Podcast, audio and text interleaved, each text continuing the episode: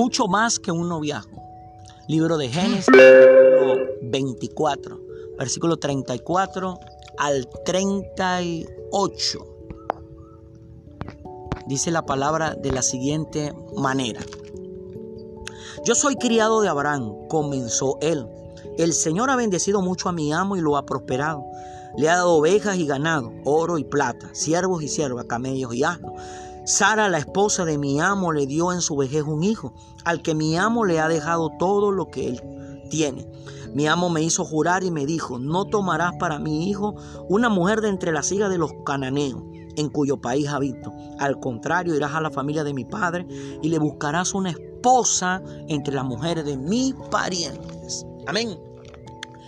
Hoy queremos compartir con ustedes esta preciosa y maravillosa historia que conseguimos en el libro de Génesis, el capítulo 24. En todo el capítulo 24 está esa, esa historia, son aproximadamente 67 versículos de todo ese capítulo 24, pero me quise basar en la, en la parte donde el, el criado, el sirviente de Abraham va a, a cumplir una tarea. Eh, en, el Abraham viene y toma a uno de sus criados, el más antiguo de su casa, y le dice, le hace una promesa, le envía una tarea, le dice, vas a ir a la casa de mis parientes y vas a conseguirle una esposa para mí. Mira lo que dice, una esposa, no una, no una novia, no un bochinche, no un relajo, sino una esposa para mi hijo. Él sabía que en la tierra donde él estaba habitando, en Canaán, este, ahí había la idolatría, personas que no creían a Dios. Y, y, Abraham no quería unir a su hijo Isaac, el cual Dios se lo había entregado por medio de una promesa y el cual había esperado por muchísimos años, casi 100 años. No quería unirlo a una mujer que no lo llevara en el camino correcto para con Dios. Y por eso viene y toma a este criado y le hace hacer un juramento.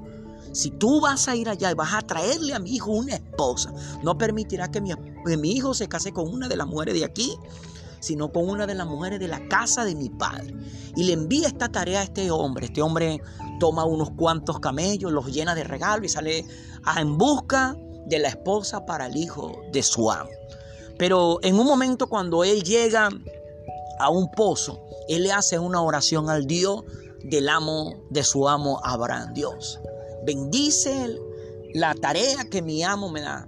Permite, Señor, que la mujer a la cual yo le pida agua de beber, me dé a mí, pero no solamente me dé a mí, sino que le dé a los camellos. Aquí no dice cuántos camellos habían, pero eran varios camellos. Y entonces vemos que después este hombre, este hombre dice, cuando yo, hoy llegué a la fuente, dije, cuando, cuando el hombre llegó a la fuente, y vio que venía Rebeca. Rebeca venía con un cántaro encima a cargar agua. Y la ve que es hermosa, muy, muy preciosa la mujer, que la muchacha que él vio.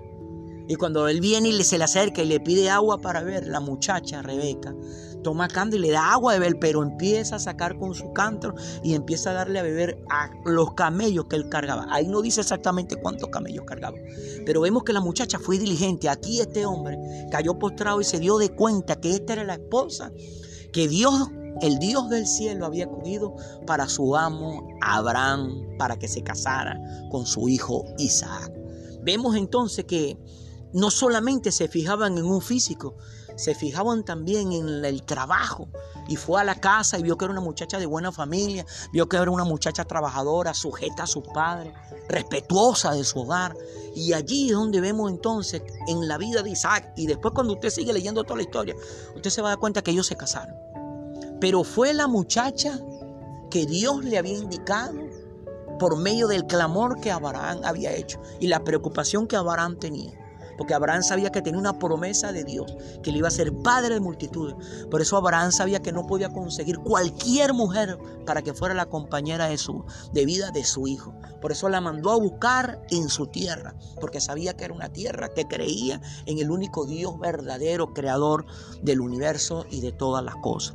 Vemos en la historia de Isaac y de Rebeca lo importante cuando realmente se quiere un compromiso, mucho más que un noviazgo. Hoy en día es increíble cómo las personas se unen en un noviazgo, se unen en una relación de noviazgo para dos semanas, para semanas, para meses, si acaso algunos años, pero no quieren asumir un compromiso de vida bajo el pacto del matrimonio. El noviazgo es mientras todo esté chévere, estamos juntos. Pero cuando todo se ponga mal, nos separamos. El noviazgo es mientras haya salud, estamos juntos. Pero apenas llega la enfermedad, nos separamos. El noviazgo es estamos chévere mientras esté la economía. Pero cuando se acabe la economía, nos separamos. mucho más que un noviazgo.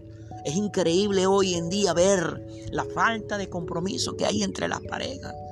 Hoy en día los jóvenes, las jovencitas andan buscando un rostro, un físico, dinero, posibilidades, pero cuando todo eso se acabe, se acabará la relación.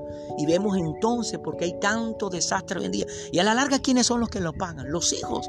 Porque si un hombre y una mujer se unen bajo una relación de bochinche, como diría mi pastor, entonces ¿cómo pretendemos que van a levantar un hogar fuerte? Porque cuando lleguen los problemas, ¿dónde vas a saber si la persona que cogiste fue la correcta? Porque no puedes buscar hoy en día una pareja simplemente por un físico simplemente por un rostro, simplemente por, por, economía, porque los rostros pasan, lo físico pasa, la economía pasa, la salud también pasa. Y allí es donde vas a saber si escogiste bien o escogiste mal. Qué curioso que en la vida de Isaac y de Rebeca podamos ver todo ese desarrollo de cómo fue su relación. Si vemos al padre de Isaac, Abraham, vemos que él cometió el gravísimo error de ponerse a tener relaciones con la esclava de su esposa Sara, ya que Sara no podía tener hijos. Entonces le entregó a su esclava, una egipcia llamada Agar, y nació el primer hijo de Abraham llamado Ismael. Pero no era el hijo que Dios le había prometido, porque era un hijo fuera del matrimonio. Y eso le trajo mucho conflicto a Abraham. Y después, tremendo, cuando vemos al hijo de, de Isaac, Jacob, vemos que él se casó con dos hermanas. Lea y la otra. Y vemos que también tuvo conflicto, pero vemos en la vida de Isaac que fue hombre de una sola mujer. Pero ellos cuando se casaron tardaron 20 años para tener a sus hijos, a Jacob y a Esaú. Vemos que a Isaac no abandonó a Rebeca porque ella no le, pudo, no le podía dar un hijo.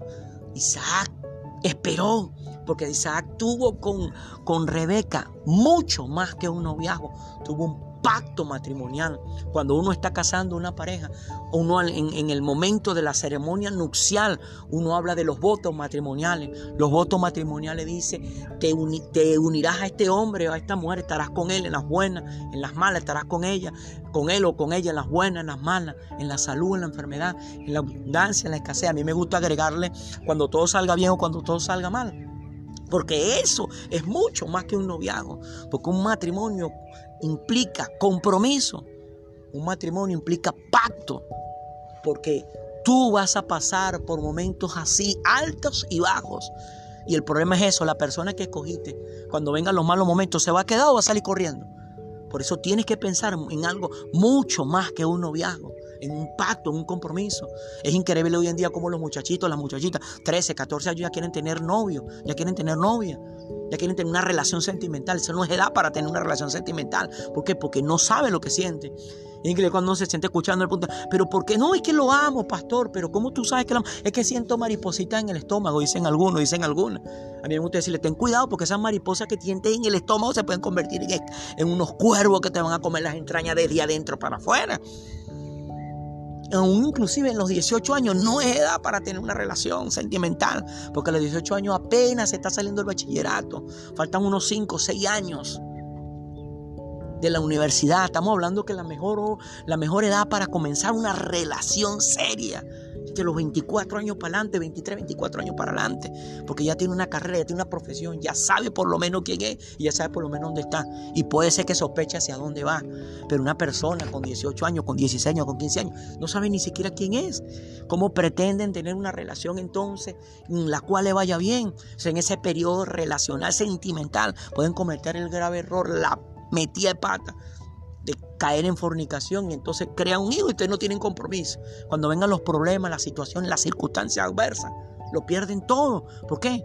Porque no hicieron algo que mucho más que un noviazgo hicieron fue un simple noviazgo. El noviazgo implica eso. Si va bien, seguimos. Si va mal, nos separamos. El noviazgo implica si hay salud, seguimos. Si hay enfermedad, paramos. El noviazgo implica si hay dinero, seguimos. Si no hay dinero, paramos. Entonces por eso Dios te está hablando a través de este material que tiene en tus manos, que si tú en este momento te encuentras en un periodo donde vas a entablar una relación, tiene que ser mucho más que un noviazgo, tiene que ser un compromiso, un pacto bajo para un futuro, un matrimonio, que vas a saber que vas a pasar por momentos buenos, pero por momentos malos, por, por momentos de salud, pero por momentos de enfermedad, por momentos de abundancia, pero por momentos de escasez. Y esa persona que tú estás escogiendo se va a quedar cuando todas las cosas se empeoren, cuando todas las cosas se compliquen. Algo que me he podido percatar en estos años trabajando con las familias, como, como mi trabajo, como mi trabajo pastoral, como mi trabajo como pastor, es si tú quieres saber si has escogido a la persona correcta, hombre, que estás teniendo este material en tu mano, si tú quieres saber si estás escogiendo a la persona correcta, conoce a sus padres. Porque esa muchacha, como trate a sus padres, te tratará a ti. Varón, Ten en cuenta eso. Ve y conoce a los padres de tu de la persona que quiere coger, porque como trate a su padre te va a tratar a ti.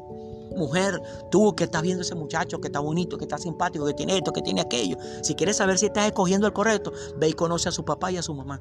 Como ese muchacho trate a su papá y trate a su mamá, te va a tratar a ti en el futuro. Tú no puedes esperar y pretender que trate mal a tu padre y a ti te trate bien. Eso es mentira.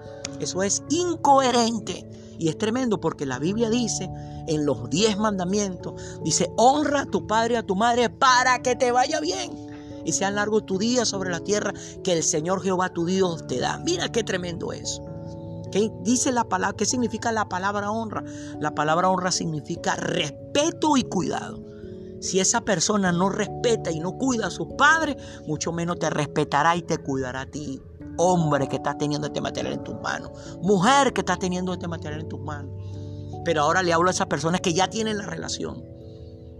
Si la persona que tú escogiste para la cual conviví con ella, casaste con ella, entablaste una relación sentimental, si esa persona en los momentos que hay conflictos, que hay, que hay problemas económicos, que hay problemas de salud, que hay problemas emocionales, quiere salir corriendo, déjame decirte, escogiste mal.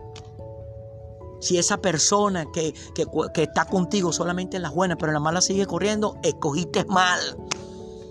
Tienes que detenerte y no me vengas con el cuento, pastor, es que lo amo. No, no, no, no, no, no, no. Porque el amor comienza en el amor propio, amándote a ti mismo, mujer, amándote a ti mismo, hombre. Si no te amas a ti, ¿cómo vas a decir que vas a amar a otra persona? Y amarte es respeto y cuidado. Tienes que respetarte y tienes que cuidarte a ti mismo, varón. Tienes que respetarte y tienes que cuidarte a ti mismo, mujer.